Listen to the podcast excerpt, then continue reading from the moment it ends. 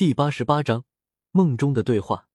回到小木屋，这晚上，洛修三人都感到了熟悉的感觉。夜晚，三人在这发生了许多故事的小木屋之中，都睡得十分舒畅，梦里还梦到了以前大家一起经历过的温馨日常。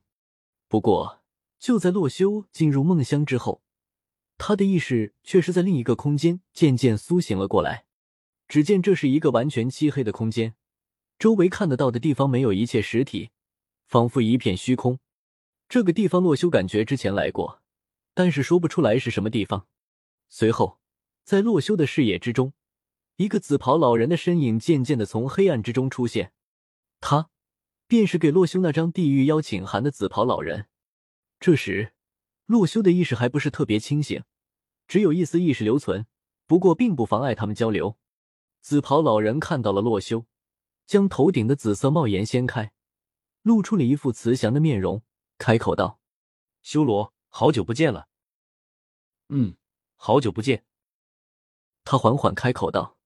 只不过，洛修此时惊讶的发现，这个说话的人似乎不是他自己，而是另外一个陌生的人，在占用着洛修的身体，跟这个紫袍老人在谈话。感受到这个奇怪现象的一瞬间。紫袍老人和那个神秘男子仿佛发现了洛修的存在。神秘男子开口道：“看来他的实力已经强大到可以听到我们的谈话了。”“嗯，先让他沉睡过去吧。”紫袍老人说完，手中突然出现了一个魔杖。随着魔杖轻轻的挥动，洛修在这梦境一般的世界中再次陷入了沉睡。于是，这个神秘男子和紫袍老人便开始了他们今天的交谈。修罗，我们这样见面，应该也有十多天的时间了。你在那边的世界发现了什么吗？没什么发现，洛修的行动范围很狭窄，没有出过远门。罢了，那个不是重点。紫袍老人不在乎的道。不过，关于王的降临之日，可能近在咫尺了。听到这话，那个拥有洛修身体却是不同灵魂的神秘男子问道：“还有多少天？”最迟半个月时间，在那之前，你要保证洛修的安全。”紫袍老人郑重的说道，随后却又是想到了什么，话锋一转，边笑边道：“不过，感觉这小子完全不用我们操心啊。”确实如此，他的进步很快，我觉得不过多久就能随末影军团们踏上战场。两个人聊天聊了很久，只不过这些内容洛修一概不知。第二天，洛修从床上醒了过来。此时已经是第三次开服的第五天时间，是洛修这次上线的最后一天游戏探索时间。而既然是游戏最后一天，洛修便不打算急急忙忙的去寻找那个末地传送门了。原本洛修想到，既然自己获得的那颗巨大末影珍珠是能够瞬间移动到其他地方的，那如果想象末地的场景，是否能够传送过去呢？不过在洛修的亲身实践之下。末影珍珠可传送的范围必须是自己曾经去过的地方才行。于是洛修便打消了使用这种走捷径办法的念头，只能等待下一次上线后，老老实实的去寻找末地传送门了。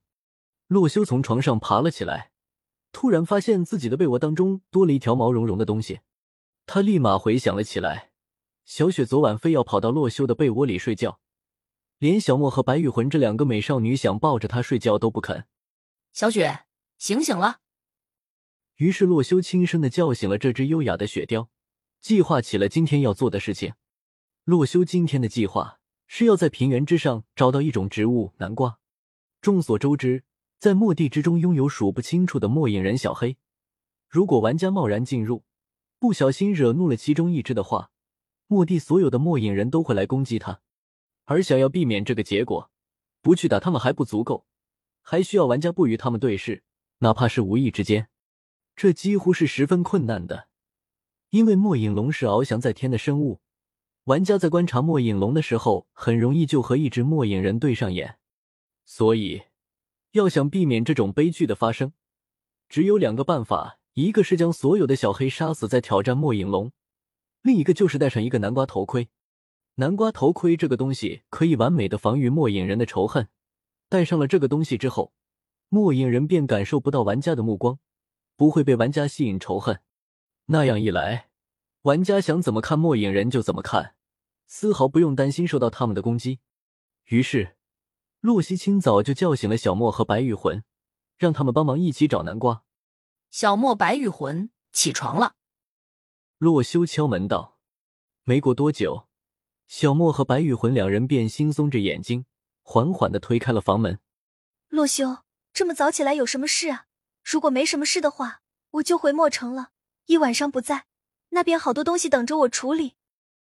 小莫无奈的道。他倒是希望时时刻刻和洛修在一块，不过现实并不允许他这么做。墨城从人口来看不过一百多名玩家，由于是一个小型的城邦，里面的大事小事都需要小莫的操办。而白羽魂也是差不多的情况。白羽盟是一个隶属于墨城之下的组织，不过里面也有一些事务需要白羽魂去处理。洛修听两人都有自己的事情，也是不好意思让他们帮自己找南瓜了，便道：“那你们先回墨城吧。”等会我来找你们。哎，洛修，你又要去哪里？小莫连忙问道。我去野外找找有没有南瓜。放心吧，马上就过去了。于是，小莫和白羽魂恋恋不舍的骑着小白前往了墨城。而就在他们走后，洛修正打算出门找南瓜，带着雪貂来到了平原之上。突然，一个男子的身影出现在了洛修的面前。洛修定睛一看。竟然是那个被赶出墨城的莫帅。莫帅看到洛修，积攒了几天的怨恨全部爆发出来，直接掏出了不知道哪里来的附魔铁剑，气势汹汹的朝着洛修走来。你这是干嘛？对了，既然见到你了，上次赌约的一百万，你快给我吧。洛修说道。莫帅却是冷哼一声：“抢了我最爱的人，还想让我给你钱？做梦！那你想怎么样？”洛修疑惑：“你和我打一架，如果输了，离开小莫。”洛修无语了，这个人果然脑子不太好使，竟然说出了这样经典会被打脸的台词。作者题外话：第三更，兄弟们中午还有两更，可以准备好你的票票了。